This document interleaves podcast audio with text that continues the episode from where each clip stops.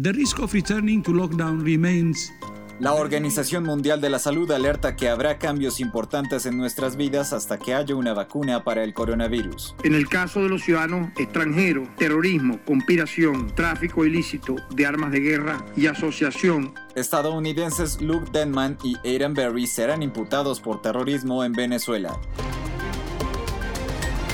Es el viernes 8 de mayo de 2020. Bienvenidos a América Factual, el podcast de América Digital. Soy Daniel Piedra. Comenzamos. La sociedad tendrá que acostumbrarse a muchos cambios debido a la pandemia de COVID-19, al menos mientras no se halle una vacuna, subrayó hoy un alto responsable de la OMS al reflexionar sobre si prácticas sociales como darse la mano o besarse deberán abandonarse. Mike Ryan, ejecutivo de la organización, indicó también que a corto plazo el fútbol y otros deportes podrían regresar pero con el espectador teniendo que quedarse en casa durante un tiempo, ya que en esos y otros acontecimientos multitudinarios como los conciertos hay que seguir siendo prudentes y evaluar posibles riesgos. En Estados Unidos, el Departamento de Trabajo reveló que 20.5 millones de empleos se perdieron durante el mes de abril, cuando la tasa de desempleo tuvo un aumento del 14.7%, debido al impacto del COVID-19. En ese sentido, la cifra de desempleo se encuentra en unos niveles sin precedentes desde la Gran Depresión de 1930. Un niño de 5 años ha muerto en Nueva York debido a las complicaciones de la enfermedad de Kawasaki, que se cree que es provocada por la COVID-19, dijo este viernes el gobernador Andrew Cuomo.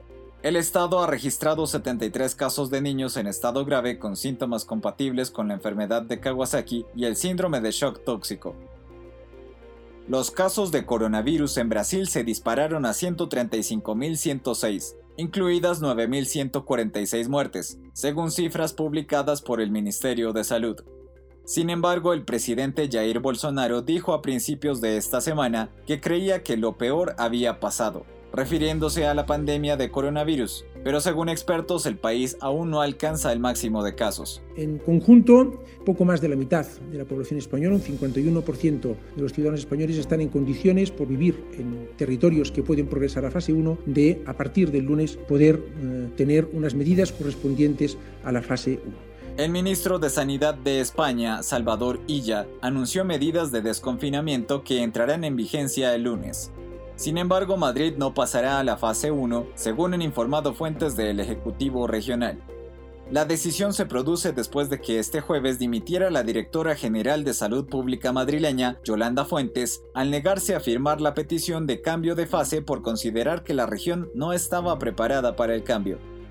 Como les comentábamos al inicio, el fiscal general designado en el gobierno de Maduro, Tarek William Saab, anunció que Luke Denman y Aaron Berry serán imputados por terrorismo en Venezuela.